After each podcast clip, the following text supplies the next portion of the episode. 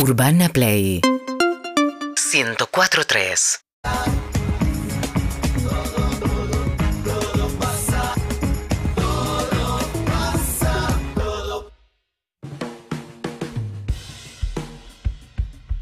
Está acá sentado con nosotros un eh, técnico de fútbol de primera división, un exjugador que se llama Facundo Sá. Facu, gracias por venir, un placer Bueno, enorme. igualmente, gracias. Un- te, te han dicho muchas veces, mira el aplauso, espontáneo de un hincha de ferro. Bueno, no soy un hincha, pero hay, hay un vínculo ahí con Sí, Caballito y con sí, ferro sí, siempre. sí, sí, eterno. siempre, siempre, Arrancaste y cerraste en ferro. Sí. ¿No? Empezaste Sí, y te- y, terminaste. Sí, sí, me dice gusto.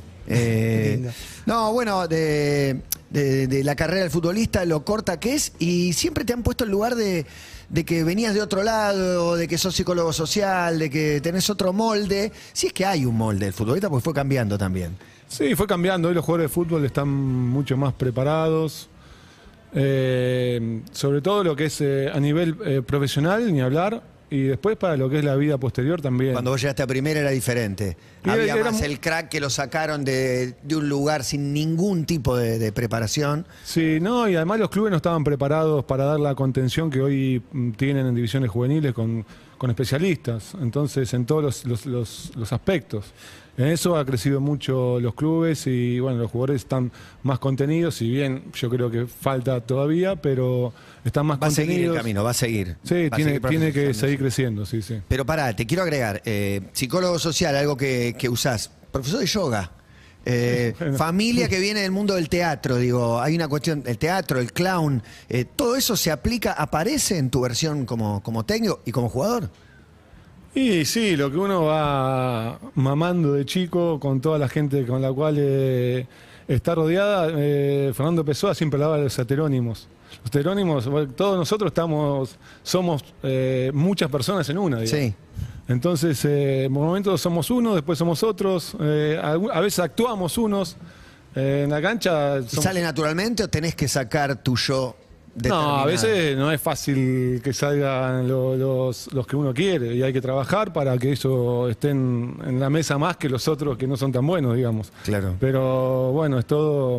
Cuando tenés un quilombo sale el, el Facundo natural, digo, del quilombo con barracas, no sé, digo, eso que te, algo que te saca de quicio y, y sale tu, tu yo ancestral, no sé quién es el que Sí, bueno, pero trato de que eso sea lo, lo menos posible, trato de, de estar eh, lo más equilibrado posible eh, todo el tiempo, de tratar de cuando uno no está bien, tratar de enseguida buscar la manera de poder expresar lo que uno siente, sí, creo que es importante expresar lo que uno siente. eh, tanto en los buenos momentos como en los que no son tan buenos Ah, bueno y, a partir de ahí poder conectarse sin mucho con- condicionamiento, que son estos sentimientos, eh, poder conectarse con lo que tenés que hacer, digamos, que es la tarea del momento. Así que creo que es mucho más fácil hacer la tarea de esta manera que, que con todas las cosas adentro, eh, adentro o estar mismo enojado, estar eh, muy, muy feliz. También eso puede condicionar tu, tu No, te obliga a la frialdad todo el tiempo, ¿no? Como tratar de, de bajarle el tono a los Sí, no triunfos. sé de- llamar frialdad, pero sí equilibrio por ahí, sí. cierto equilibrio que hay que nosotros, nuestra profesión, y creo que en general hay que tener un poco de equilibrio para poder disfrutar eh, más lo que uno hace. ¿Y, y un técnico puede participar de un duelo psicológico? Digo, viste que con los jugadores me imagino que cuando hablan eh, existe eso. Como técnico y pensando en esto de que actuás y demás, ¿participás de un duelo psicológico o no, o no pasa eso? Sí, nosotros, nosotros como cuerpo técnico primero termina un partido, si vamos a hablar de un partido que perdemos, por ejemplo, también cuando ganamos lo hacemos, pero siempre con el cuerpo técnico eh, nos sentamos y bueno, ¿cómo se sienten? Y decir lo que sentimos o expresar lo que sentimos de la manera que nos salga. Y lo mismo con los jugadores, darle por ahí hay jugadores que, eh, que tardan unas horas en poder sacar todo para afuera, otro que le cuesta un poquito más, pero siempre tratamos nosotros de, darle la sesión, posibilidad. ¿Como una sesión, Facundo? Eh, a veces individual, a veces grupal, sí, momen- un tiempo para que puedan expresar lo que sienten, porque para mí es muy importante que puedan sacarlo para afuera y, y compartirlo.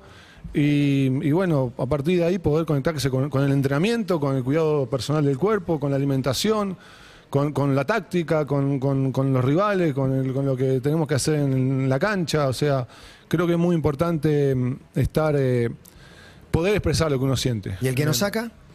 Y no, nosotros tratamos de, ayudarlo ¿Cómo para... ¿Qué herramientas y- tenés no, para- De todo, todo tipo de herramientas. Por ejemplo. Eh, hablarle en Le hablás, conjunto, le- hablamos individualmente, a veces un ayudante, a veces yo. Cuando siento que hay alguien que. Porque todos los días por ahí viene un jugador con cosas distintas a la casa. O por ahí lo ves, que decís, este está masticando Sí, una que no la larga, Sí, se sí, te das cuenta. Me doy cuenta al minuto, al segundo. Lo veo ¿Qué caminar le y me doy- a este? Claro. Me doy cuenta y le digo, anda a agarrarlo que no, no lo veo bien. Ya como camina a un ayudante o a un compañero. Y en un- general no te equivocas con eso. y generalmente no. Es así. Generalmente ya tenemos como un poco eh, la vista entrenada. Es un entrenamiento que los tenés, eh, pero digo, pues me interesa también preguntarte por Scaloni, porque siento que vos, eh, que- si te pregunto qué ves, Yo me en sentí Scaloni, muy, muy identificado. vas a detectar cosas que por ahí muchos no vimos. Sí, muy identificado con lo que le pasó a él, lo que le pasó al cuerpo técnico, ¿Con qué? Con todo. Con, recibir críticas, ser subestimado, No, esto etcétera, este que te digo, yo lo veía a hablas? Scaloni llorar y expresar que estaba enojado, expresar que estaba la alegría que tenía y emocionarse. Yo lo veía un dique contenido que no quería expresar, no gritó los goles, no quería mostrar. No, una. pero en algún momento lo hacía. Por eso en algún momento no es que por ahí le, le costaba un poquito más, pero lo hacía. Se aguantaba y veía a uno que se le venía y se abrazaba. Eso fue al final. Sí. Pero lo ha hecho en muchos momentos, ¿eh? en muchos momentos de las, de las conferencias. eh, cada vez que hablaba, yo lo veía suelto. eh, porque todo lo que sentía lo, lo podía expresar eh, con los jugadores, con la gente, con los compañeros de trabajo, lo vi eh, con valores como la humildad, como el trabajo, como el estudio, eh, como el respeto, el respeto, como, no sé, la solidaridad, el compañerismo. Vi valores en ese cuerpo técnico. Suenan elementales, ¿no? Pero, pero no están en todos lados. Es muy difícil. El equilibrio, el equilibrio, eh, la educación. Yo sentía cada vez que hablaba nos, nos- nos educaba. Nos educaba los argentinos. Todo lo que hicieron estos jugadores y este cuerpo técnico del Mundial fue una clara muestra de educación para cualquier persona, no solo los argentinos. Pero yo sinceramente me sentí muy bien representado, muy orgulloso de que ellos nos representen. Y, y bueno, ojalá podamos eh, los argentinos y en el mundo poder eh, aprender de todo lo que ellos nos han enseñado. ¿Y por qué es difícil, Facundo? Algo que, como decía Matías recién, eh, suena tan, tan lógico de, que, de que- de que suceda. Y porque, no- porque hemos sido educados eh, de una manera que nos cuesta, eh, no sé, el otro día escuchaba que, que de chico nos escondía, no, yo me escondía a llorar en el baño. Sí, claro, obvio, porque los hombres no llorábamos. No, yo no lloraba. Sí, ¿Cómo, sí. los hombres- cómo no podíamos expresar una angustia, un miedo, una tristeza o una alegría? Bueno, hoy está cambiando esto, por suerte, y va, por suerte no, porque nos hemos dado cuenta de que eh, estar condicionado co- por sentimientos, eh, muchas veces hacer cosas con, con cosas muy metidas adentro, es difícil. Un trauma de chico que no se puede solucionar. Eh, cos- son- son, viste, si no lo trabajás, es muy difícil poder eh, estar equilibrado. Estoy pensando en, en lo que dijiste de que hoy hay más contención en las inferiores y pienso en cuando vos estabas en inferiores lo que debería ser para los pibes que no tenían a quién contarle un problema o demás. Muy no sé, difícil. se debe haber quedado Pero mucho pibe en el camino. mismo para nosotros. Para, yo empecé, quería dejar el fútbol a los 24 años y, y no me sentaba, sentía que no disfrutaba de lo que estaba haciendo. Y bueno, tenía un ¿Por montón de ¿Por cosas. qué no lo tenía, ¿Dónde estabas? Tenía cosas no resueltas de, del fútbol, de mi vida personal y que con, con- con ayuda profesional fui... Fuiste un psicólogo, no es que Sí, lo hablaste sí. con amigos o No, con el técnico. Sí, no, hay, hay gente que necesita amigos, otro que no necesita nada, otro necesita un, un terapeuta, otro necesita un psiquiatra. Yo nunca fui psiquiatra, sí terapeuta que me, me ha ayudado y me sigue ayudando en, en mi vida. Entonces, em, gente, para algo se estudia, ¿no? Yo creo mucho en, en la ciencia. Perdón. Eh, y bueno, eso para mí ha sido muy importante. La- el apoyo familiar, el apoyo de los amigos y el apoyo profesional. Y también de los entrenadores y los compañeros que tuve. Eh, ¿Quisiste soltar a los 24? ¿Te das cuenta cuando un jugador quiere soltar hoy? Y ¿O sí. eso ya es demasiado? No, no, no, me doy cuenta. He tenido jugadores que no quiero saber más nada y bueno, buscándole apoyo para que pueda salir adelante y han salido adelante. Sí, sí, me he encontrado con todo. He tenido compañeros como jugador y como entrenador también jugadores que no han que estaban sobrepasados de, de un montón de cosas de su vida y que no, no podían y bueno, siempre tratamos de ayudarlo. ¿Por qué ser técnico? Habiendo tenido una carrera, hiciste, cumpliste No, sueños, digamos. Sí, bueno, porque a los Vos 20 jugaste en. Boca, jugaste en Inglaterra, me pienso en algunos highlights de, de tu vida, que vos también podés tirarme un par de highlights. Eh, porque dentro de ese highlight que es Boca, por ahí hay uno, o dentro del Fulham hay uno en Inglaterra. No, todo lo que, que fui soñando, lo fui jugar en Europa, siempre era un sueño para mí. Pude jugar cuatro años en Europa, lo disfruté muchísimo. Jugué en Boca, jugué en Racing. eh, eh, bueno, me faltó la selección, que por ahí fue algo que también. Pero me tocó la época de Batistuta, de Crespo, de que era, viste, era difícil, pero mm, como entrenador, porque a los 20 años me di cuenta que iba a ser entrenador. Ah, sí. Sí, sí. Bueno, ¿Por qué? Mi, mi vieja. Es algo de, de formador también, si sos profe yoga, si somos sos somos educadores. si sos- Mi vieja eh, fue directora de, de jardín toda su vida. Mi viejo eh, creó y coordinó y coordina el Frente Artista de Borda de toda la vida. Profesor de teatro. ¿Es artista del Borda? Psicólogo social. Entonces vengo también de una familia de, de gente que, mm, que ha trabajado en grupo, que ha vivido en grupo. Yo estudié psicología social, que es todo lo que es relacionado a lo grupal. Y Grigol me agarró a los 20 años y me dijo, vení que quiero hablar con vos. Mm, te veo que en el futuro podés llegar a ser entrenador. Anotá todos los trabajos que hagas con todos tus entrenadores que tengas a partir de ahora. Qué grosso. ¿Y lo hiciste? Y lo hice a partir de ese momento. A los cuaderno, 20. mi Y cuaderno. con Bilardo fundiste motor, ¿no? Porque Ay, pero Bilardo fue una, fue una Agarra máquina de enseñarme cosas día a día, sí. Sí, día a día. Era una tras otra era. como un tipo que a simple vista lo ves tan confuso, eh, tiene las cosas tan claras, ¿no? En cuanto a sus prioridades, y es tan docente. Oh, No sé, yo no sé, el primer día que llegué, eh, jugué un partido en Mar del Plata, una, para Boca, ¿no? Eh, llegué ese día a Mar del Plata, yo venía en Necochea, me, me dice, ¿vas a jugar? Sí, le dije. no puedo decir que no. No, puede decir que no. Eh, empezó el partido, a los ganábamos jugando bien, faltaban cinco minutos, me acalambro los dos gemelos. Cuando eh, estoy acalambrado, viene un desborde por ese lado, tira el centro, gol uno a uno. A- Al día siguiente, video, sale video, 10 cassettes, una pilita así de cassette, uno por uno, poniendo 10 jugadas donde había un jugador acalambrado, entre ellos una final de Copa UEFA, centro, gol. Dice, esto no es por él, porque este venía de viaje, el debut. Esto para que sepan que el fútbol 10 contra 11 no se puede jugar. Que si hay alguien tirado, tiene que ir uno a ocupar su lugar, o paran el juego, le dicen al refe y lo que haya que hacer para, para no salir de la cancha. Eh, Si, hay- si están lesionados, y están muy lesionados para salir del campo, o sea, 10 contra 11 el fútbol es mucha ventaja.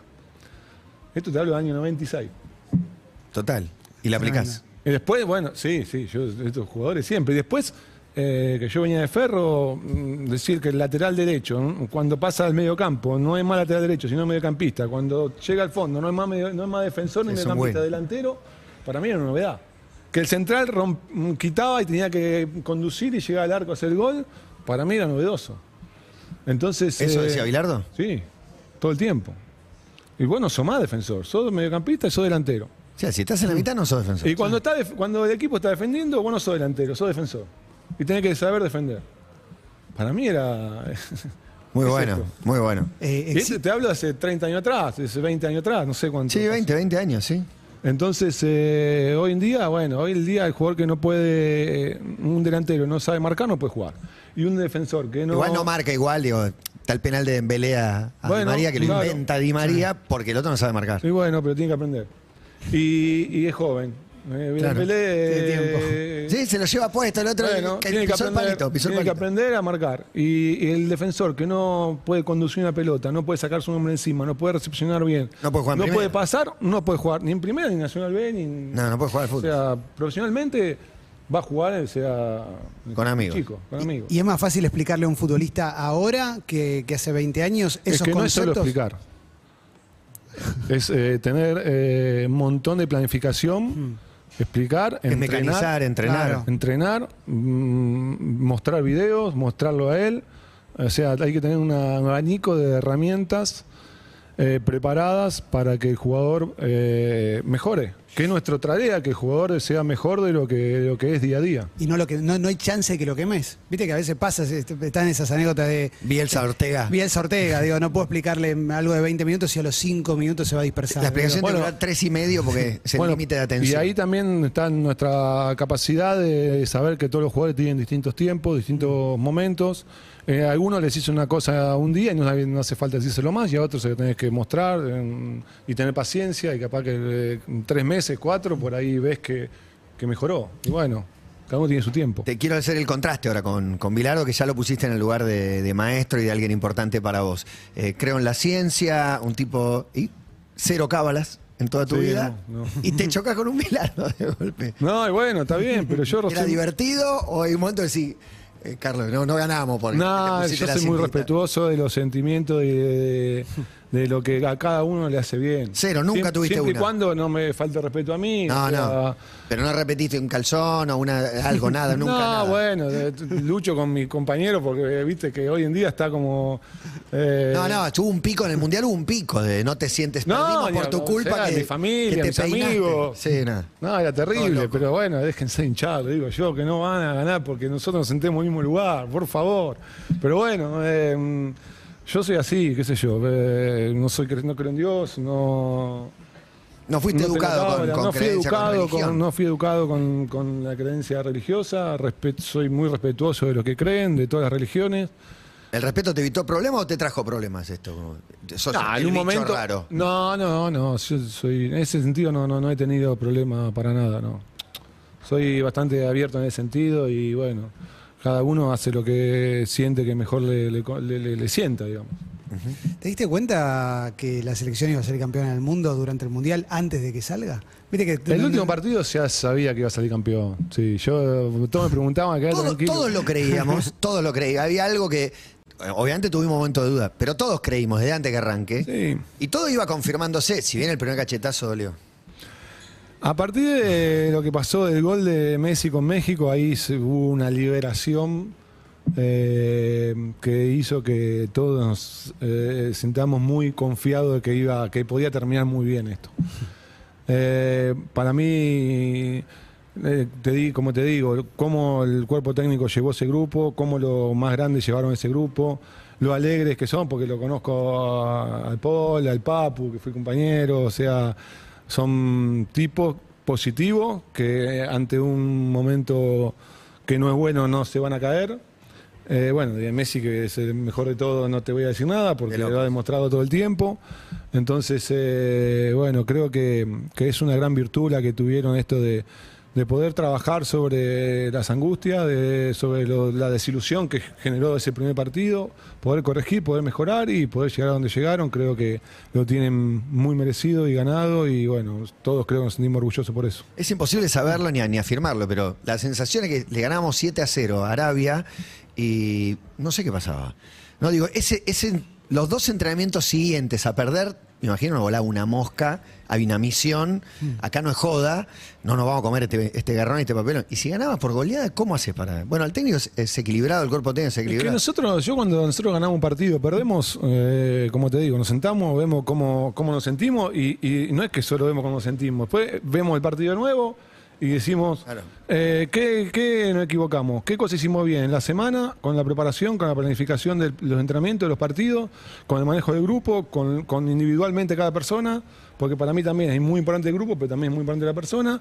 Eh, con el estudio del rival, que fallamos cuando, cuando vimos que el rival hacía esto y no lo pudimos solucionar. Y después eh, pensar en el partido que viene. Estudiar bien para que no nos pase lo mismo del partido anterior, para que eh, todos los problemas que el equipo que viene tiene, pues nosotros podamos aprovechar y todas las cosas buenas tratemos de cubrirnos de eso y Está tratar de, de mejorarlo. Eh, Voy saltando de temas Dale. porque hay un montón, porque digo, eh, te, escu- te escucho hablar como técnico, lo que contaste de Gribol, de Bilardo. ¿Qué hacías cuando te tocaba un técnico malo? Cuando te tocaba un técnico de esos que no preparan, más, chantún, por decirlo No, de alguna trataba de ayudarlo. Hasta donde podía, ¿no? ¿Y co- ¿Cómo ayudas a un tipo que.? Y bueno, trataba de decirle, hablar con mis compañeros. A veces cuando sentía que no, no había manera, lo- hablábamos cosas entre, entre- entre los mismos jugadores y las solucionábamos nosotros, sin, sin esperar de él. o Que no nos dijo nada, pero ellos atrás juegan así, así, le podemos entrar por allá. muchas veces hemos, hemos hecho reuniones entre, entre, entre los compañeros, ante los partidos, y mirá que mañana nos va a pasar esto, y tenemos que hacer esto, y esto, y esto, y lo hacíamos nosotros. Porque no queríamos perder, queríamos ayudarlo, y, y bueno, nos, nos ha pasado. Ay, existen. sí. sí. ¿Cuál es la cuota de actuación que tiene el técnico al costado de la cancha? Y, eh, bastante. Es grande. Como los jugadores. grande. Aparte, cada vez es más importante la preponderancia de la cámara. Saben que están ponchados todo el tiempo. Y Estás a la vista de todo. Sí, sí, hay algo de actuación, como todos, porque el es- el- la cancha es un escenario. Y los que estamos ahí somos, somos en algún punto somos actores. Y bueno, a veces... eh, Está bueno, está bueno que te hagas cargo de que sí, estamos a la vista de Sí, todo, sí, actuando un poco, que- ser y que- hay parecer. que- sí, tal cual. Pero bueno, tiene su gracia también.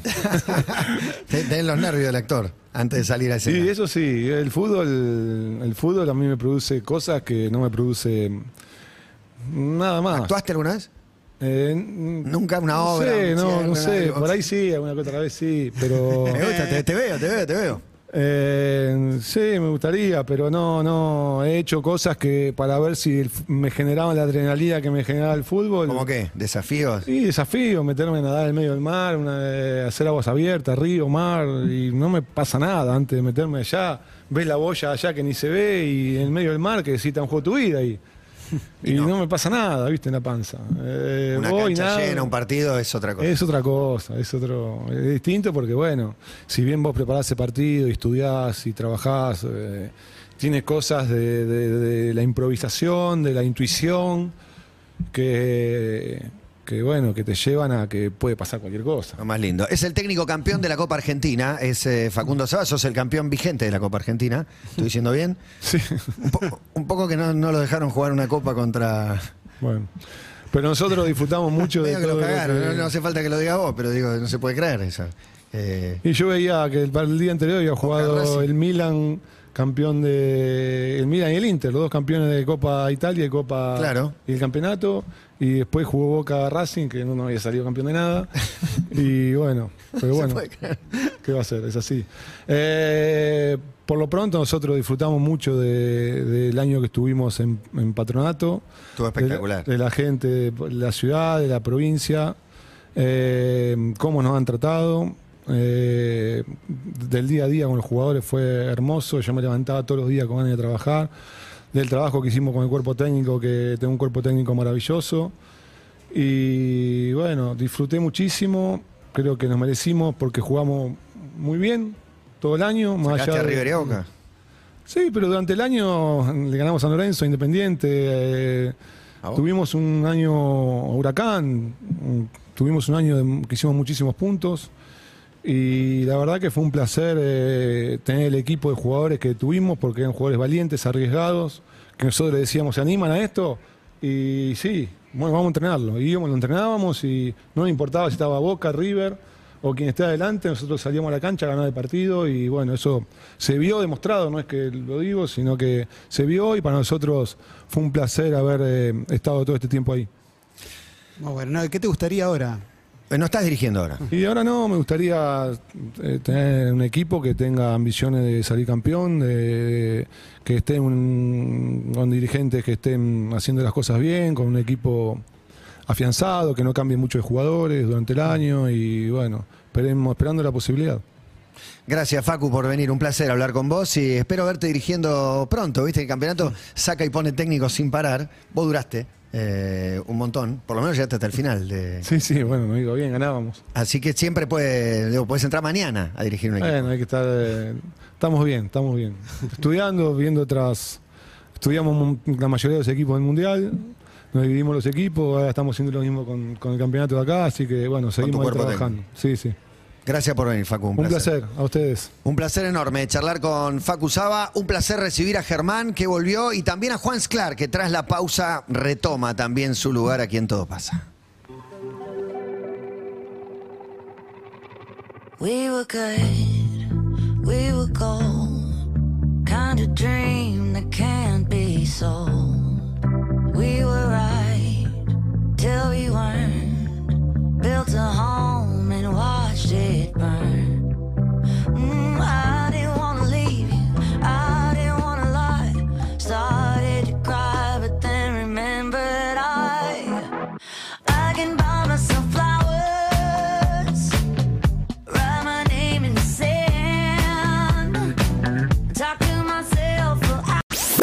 en Instagram y Twitter.